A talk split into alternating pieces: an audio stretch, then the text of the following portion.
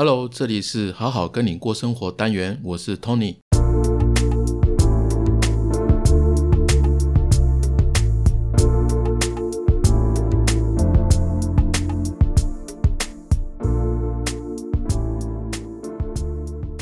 Hello，你今天过得好吗？欢迎你收听今天的节目。我最近哦才发现，原来二十几岁的年轻人。他们在原生家庭当中，其实受到蛮大的影响哦。怎么说呢？就是对于自己现在想做的事情，或者是想从事的职业行业，还有父母对他们的期待之间，原来还是有很多矛盾跟拉扯存在的，那会让他们的生命变得比较挣扎，很多事情变得比较复杂。因为原本我的想法是，只有我们这一代大概三四十几岁、三十几岁的人。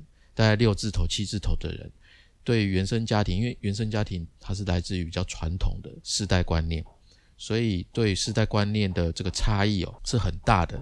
那我我原本想象的是说，我们的二十几岁的年轻人应该受到这方面的影响会比较少，但没想到其实也还蛮多的。就像我最近跟一个朋友聊天，他就是讲到说他的原生家庭对他的期待，他读的学校是父母期待他读的。然后他的工作也是父母期待他去做的工作，但是他后来却毅然决然的放弃辞职，然后出来去做他自己喜欢的呃行业。那在家庭当中呢，其实产生一个很大的革命。那同时他又跟父母同住，所以每天都要面对这个父母的一些刁难、无形的压力。这让我想到有一本书，它台湾的翻译叫。乐色场长大的自学人生，从社会边缘到剑桥博士的震撼教育，这个名字实在太长。出版社为什么会要取这个名字？好，碎碎念一下。不过这本书的作者呢，他的原生家庭也是这样子。不过他的原生家庭的状况更严重。他从这样的环境走出来，活出他自己哦。那种严很严重的这个教育环境底下，他的。体会上面是非常深刻的，所以我想今天跟大家一起从这本书出发，说一说自己的一些想法。那这本书名字太长啊，那我就简称《乐色场长大的自学人生》好了。那这个作者十七岁之前呢，他没有读过书，但是最后呢，取得剑桥大学博士的学位的一个女生，她叫泰拉维斯奥夫。那我我真的觉得这个名字太长了。这个书名会让人家误以为好像是要怎么样考试才能够考到剑桥这样子的一本励志书哦，其实不是，完全不是。那为什么要讲这本书呢？其实有两个理由。第一个是泰拉有跟我的宗教信仰有一些渊源，那他是摩门的基本教义派的基督徒，那我是俗称摩门教，证明是耶稣基督后期圣徒教会，那我也一样是个基督徒，只不过是基本教义派。就泰拉的这个教会呢，这个基本教义派，它是从一九三零年代呢，从我们教会分裂出去，自成一派的宗教组织。那跟我们教会的这个教义呢是不一样的，不是同一个教会。两者从那时候到现在，彼此是一点关系都没有。所以在这边先做一点点澄清。那泰拉之后，他考上的是 BYU 这个杨百翰大学。那杨百翰大学呢，它是我们教会建立的美国最大的一个宗教大学，也是美国的第三大的私立大学。那当中这个会计系呢，是美国每年评比前三名的科系，非常厉害。杨百翰大学它有一个商业协会叫 BYUMS 杨百翰大学管理协会。那我是台湾分会的会员之一，所以呢。因为这个渊源，我想我会比一般人特别好奇他的故事。不过这一本书呢，并不会去讲述宗教信仰。那第二个呢，讲这本书的理由是，这本书是泰拉自己写的回忆录哦。这个内容呢，其实是他自学的过程。那我觉得他的这个故事历程哦，其实也是一个在重新自我定义的一个过程。那他经历的这种困难呢，是。他如何脱离从小被定义的这个封闭的生命，或者是说世界哦？后来透过外界真实的世界，还有教育，在内心的这个不断的冲撞，才去建立一个重新思考，然后具批判能力的一个新的自我。讲这本书的理由，就是说我希望可以对一些朋友们，如果你是针对你，如果你是对父母的期待跟你自己想做的事情之间有一些冲突、一些矛盾、一些拉扯的话，那也许可以透过这本书去找到呃自己的一个解决方法、一个出路了。这样子讲好了。所以我想要通过这一集来跟大家分享这本书，然后还有自己的一些想法。这个作者呢，他的人生其实真的蛮坎坷的，所以读起来他的故事特别的扎心。不过，不过从他写这本书的这个初心来看呢，其实每个阶段啊都有它的价值。我觉得每个人都是这样子的，即使过去会带给你痛苦，但是它有它的意义存在。只是需要找到那个意义存在，我们的痛苦就会稍微缓解。那这本书的英文名它叫《教育》，他其实是在讲教育的重要啦，因为教育还包括对亲情的这个断舍离，还有跟他小时候经历的这些创伤的一些很艰难的疗愈过程。那我觉得这本书其实就是他成长之路的见证，而其中最关键的成长是泰拉，他学会了尊重父亲对他的失望。那我觉得其实很多人的成长是跟他很像的，虽然可能没有像他们那么特殊的生长环境。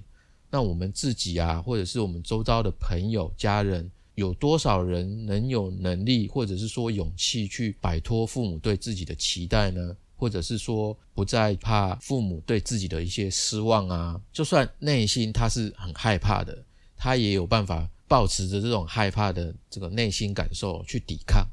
去重新定义自己，还有自我价值的塑造，其实我觉得是很大的一个挑战。所以，所以我想要从心理学的角度来看哦，一个人到底怎么样能够在自己和他人的需求当中去找到一个令自己舒适的位置呢？我觉得这本书泰拉他所说的，其实就是一个建立自我跟独立思考是很重要的。那么讲到建立自我，在我我想到就是美国的人本主义心理学家卡尔卡尔罗杰斯，他认为所谓的自己哦，就是一个人的过去所有的生命这些体验的总和。假假设说这个生命这些生命的体验是我们被动参与的话，或者是说。是别人的意志的结果，那我们会觉得啊，我们自己其实没有在做自己，因为都是受到别人的影响嘛。我们是处于一个被动的这个角度。那相反的，如果这些生命的体验是我们自己主动参与，那就是我们自己选择的结果。所以不管这个生命体验是快乐的还是很痛苦的，那我们都会在某一方面会觉得这是在做我们自己。所以。人的这个成长过程啊，就需要这种成为自己的感觉。换句话说，一个人的成长过程就是在成为自己。只是说，很多人他是无法体验到这种自己选择、自己参与的感觉，因为这些人的人生就是一直被别人安排着。最直接的、最直接的、最普遍的，就是父母来安排你的一切。很多人的成长过程就是这样子，就是父母掌控了你的从小到大。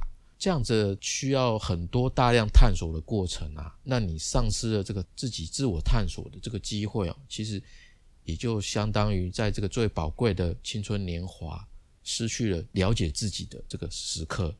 那这本书其实里面讲的就是泰拉他内心价值观念的一些挣扎。他的出生呢是在爱达荷州一个偏僻的农村。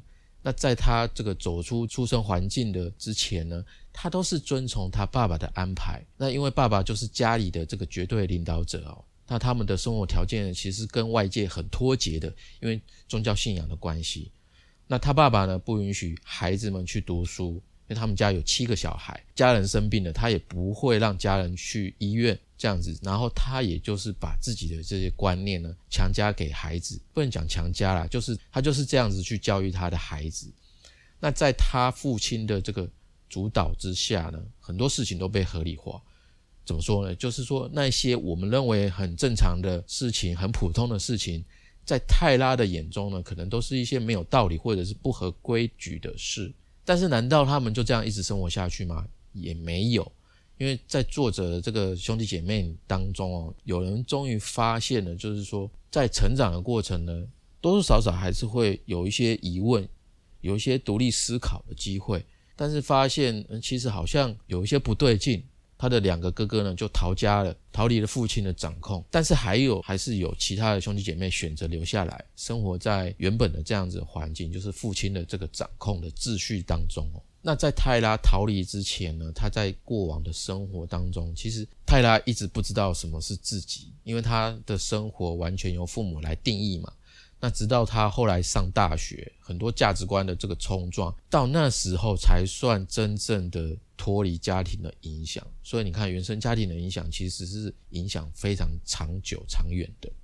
那从心理学的观察来看呢，我觉得泰拉的挣扎有很大的一个部分哦，是在课题混淆上面。课题混淆，因为每个人你最终只能为自己的一些期待还有情绪负责。讲到课题混淆这件事哈，这个是在《被讨厌的勇气》这本书里面讲的一个核心概念，叫课题分离。对，课题分离不是课题关系理论，那个是另外一个东西，是课题分离。那课题分离的意思就是说，每个人因为人际关系而产生的感受，是谁的感受就是谁的课题。你让我做一件我不愿意的事情，如果我拒绝了你，那这是我的课题；如果你因为我拒绝而讨厌了我，那这是你的课题。那如果为了让你不讨厌我，我就答应了你去做那件事情，这个就叫课题混淆。那这个课题混淆呢，就是人际痛苦的根源。所以。基本上一切人际关系呢，都是来自于对别人的课题进行干涉，或者是自己的课题被别人干涉，才会产生矛盾与冲突。所以只要能够进行课题分离，那人际关系就会产生很大的这个变化。所以换句话说，比较心灵鸡汤的来讲啊，当我们自己无法成为自己的时候，一方面是因为别人的干涉，另外一方面是我们自愿被别人干涉。那回过头来看泰拉来讲，也就是他看不到另外一个世界，因为一方面是父亲的家庭是他爸爸的这个干涉、强加干涉，灌输他们的教育，而且他们的生活又相当的封闭。那另外一方面呢，是他自己也接受了这样的干涉，即使他不知道，就这样慢慢长大，那他也不敢去反抗。这个就是泰拉他的课题混淆。但是最后呢，他还是能够尊重自己内心的选择。后来就偷偷的去报名考试啊，然后申请大学。其实就是因为他心中有了做这些改变的这个意义，所以才有这个力量跟勇气哦，去让他逃离家庭。而这份力量的获得呢，其实是来自于说他不想要再为父母，尤其是他爸爸的情绪跟期待负责。其实课题分离，网络上有很多人在讲，因为《被讨厌的勇气》这本书，其实很多人知道嘛。那也是因为这本书才会有课题分离这个这个说法。那很多人讲啊，课题分离其实哪有那么容易做到？的确，真的要做到，还是要掌握一些关键点。比如以泰拉的这个例子来讲哦，能够让他真的做出改变的，就是找到那个意义感，改变的意义感。如果你跟这个意义感连接，你才能够真正的踏出第一步，不然的话，你还是会，你还是会原地踏步，你还是没有办法做出改变，因为没有意义。一个是可能自己没有那么多勇气，另外一个就是你找不到意义，所以你没办法踏出那一步。那被讨厌的勇气呢？虽然不是阿德勒写的，但是也让更多人知道什么是课题分离。不过有了被讨厌的勇气啊，其实还是不够，因为你还是需要能够接受别人对你的失望，甚至是愤怒。因为我们没有按照他们的要求去过生活，那就等于相当于拒绝他们。那对方自然会难过啊，会生气啊，甚至用威胁的方式哦来让我们去顺从他。这时候我们可以做的就是去尊重他们。当然，有些人会说啊，怎么可能？如果他都对你生气威胁了，你还要尊重他们？的确哦，这种这种过程对某些人来说是真的会不舒服。不过，学会尊重别人对自己的失望哦，我觉得这个才算真正的成长。因为那时候我们才可以真正的、很清楚的感受到自己可以不用那么在意认同，或者是说追随他人的这个想法。当然，当对方面对我们这样的态度的时候啊，他们是有发泄自己负面情绪的权利跟自由的。呃，我们是尊重他这一点。只是现实生活当中呢，很多人是不敢面对别人对自己的失望，因为失望当中是会有一些恐惧的，比如说害怕对方不再喜欢自己的，不再跟自己说话，或者不爱自己了，他会永远离开自己，或者是害怕对方会惩罚自己，就像泰拉一样啊，他活出自己的代价是跟父母断绝关系，这件事情让他进入了一种很深的愧疚感跟恐惧感。他花了很长的时间才走出这些负面情绪哦，他到后面才真的学会说尊重现实，父母是父母，自己是自己，没有人可以改变谁，除非自己愿意自己选择。那个时候的他真正才体认到这一点，他才真正的算是成长。那这个过程很难很难，但是非常值得，因为每个人的生命的意义就是成为自己，所以一个人的成长。大多会经历一些痛苦，但是痛苦的程度不一。就像泰拉一样啊，他的成长不仅要承受在学校时候，因为他的无知嘛，所以总会有一些尴尬，还要忍受一些日常生活当中的跟别人的格格不入。他还要面对他的爸爸妈妈的质疑，还要指责，还有威胁。但这个都是他他获得真正成长、成为自己所必须要的很重要的养分。但是有多少人能够面对这件事呢？能够愿意经历这些痛苦呢？所以它是很难的。那课题分离的理解跟实践其实是两回事。就像很多人讲的，讲归讲，道理是道理，可是真的要做起来，根本不是一件事情。那我们可以怎么做呢？其实我觉得课题分离有很大的一个误解，就是很自私，要做自私的人。就是说，哎，你不舒服，那是你的课题，那你活该。其实不是这个样子的。那网络上有一些言论存在这种谬误哦，这种说法会误导别人，叫做不认可照顾别人的感受，就是不认同一个人可以拥有照顾别人的感受，或者应该拥有照顾别人的感受，就好像你完全不应该把对他人感受的这种关怀放到自己的人生课题当中一样，这怎么可能？每个人都有那种可以跟别人发展关系、保持亲密的渴望啊，譬如说交朋友、谈恋爱，呃，在工作当中跟别人团队合作，这些都是需要互相的了解跟关照彼此的感受啊。因为同一件事情当中，如果别人不舒服了，我也会不舒服，那这是一种同理心，你不可能完全刻意的说，哎，这跟我没有关系。那如果是这样的话，那其实很。很无情、很很做作的一件事情，这是不太可能做得到的。所以，既然这件事情跟你无关，那如果你的朋友因为这一件跟你无关的事情不舒服，你多少可以关心他一下。我觉得这个才是做朋友的一个本分，也才是一般人会做的事情嘛。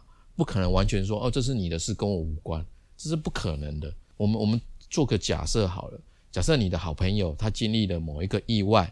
难道你会说，哎，这是你的课题，然后跟我无关，然后就完全的忽视他，不理会吗？不可能嘛。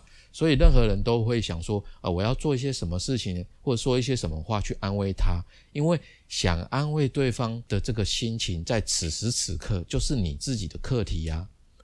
所以课题分离不是在叫你成为自私的人，那被讨厌的勇气也不等于说我要特意做一个讨厌的人。这是一个很大的误解，这个是我们需要去注意到的。这是做了一点澄清。那课题分离呢？真正困难的地方哦，其实就是在课题混淆。课题混淆呢，所以很难去实践。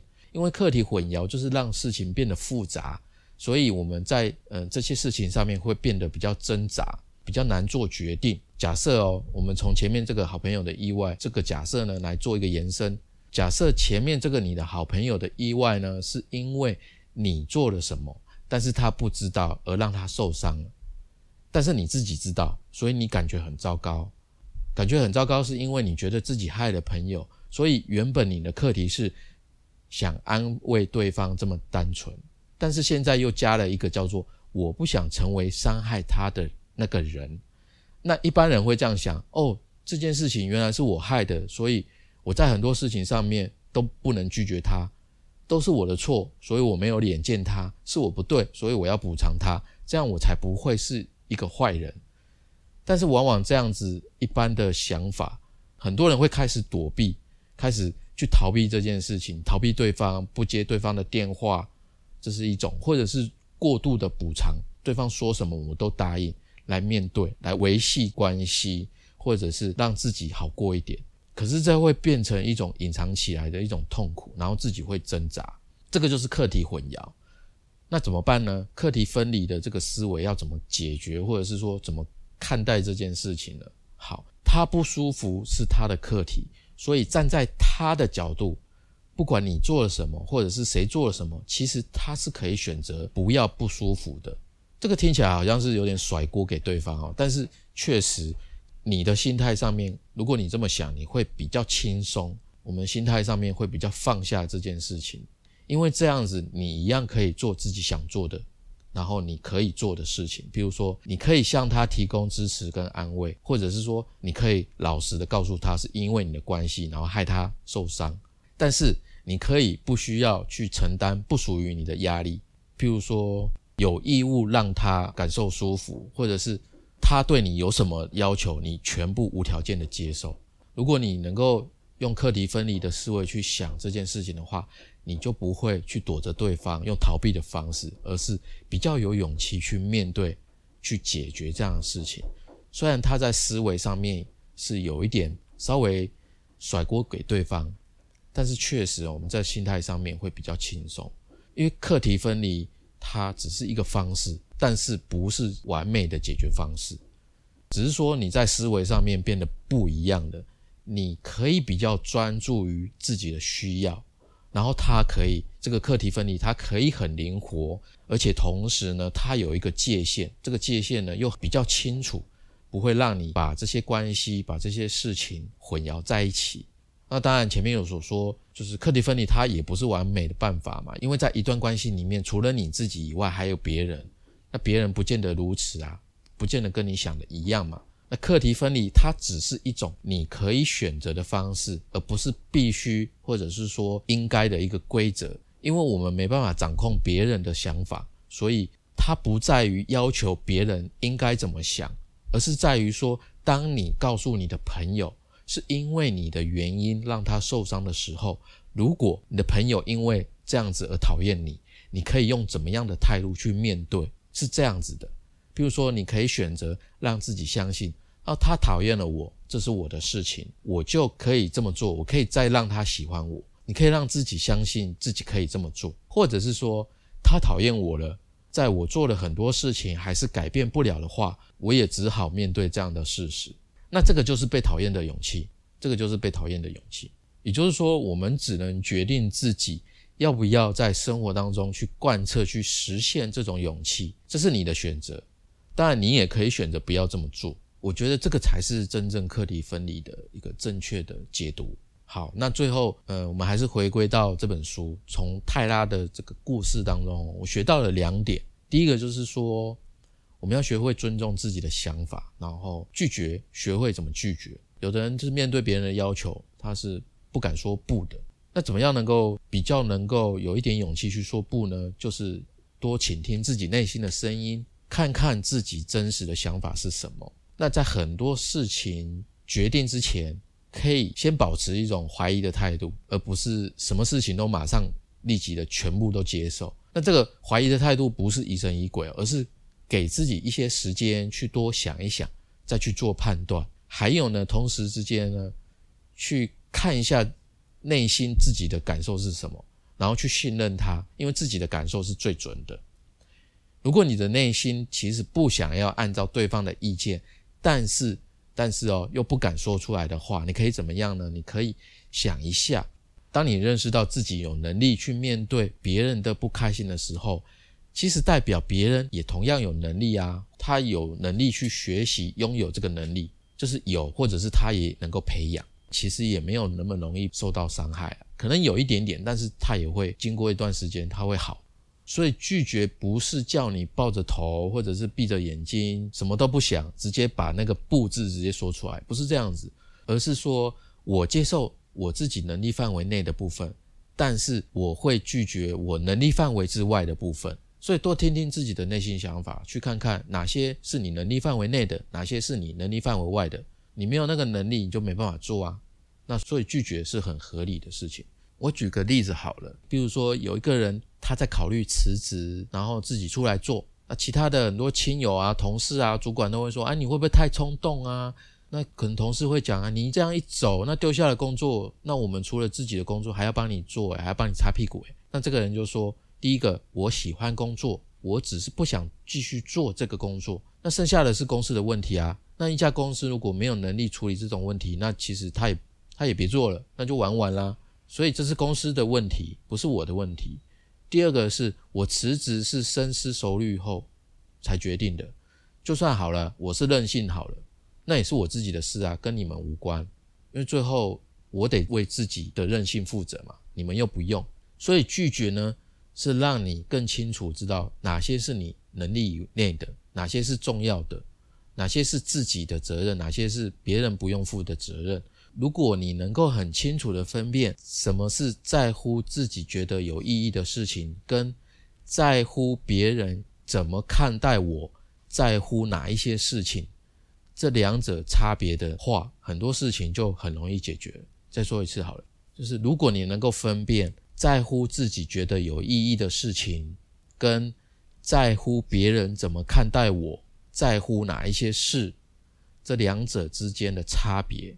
如果你能够很清楚的分别，那很多事情就会变得很容易解决。前提是你把心思放在自己能够控制的事情上面，因为你没办法控制别人怎么看你，但是你可以控制自己的行为去影响对方，然后把焦点放回自己可以控制的地方，这个就是很好的一个练习。那第二点呢，我在泰拉的这个故事当中学到的部分是。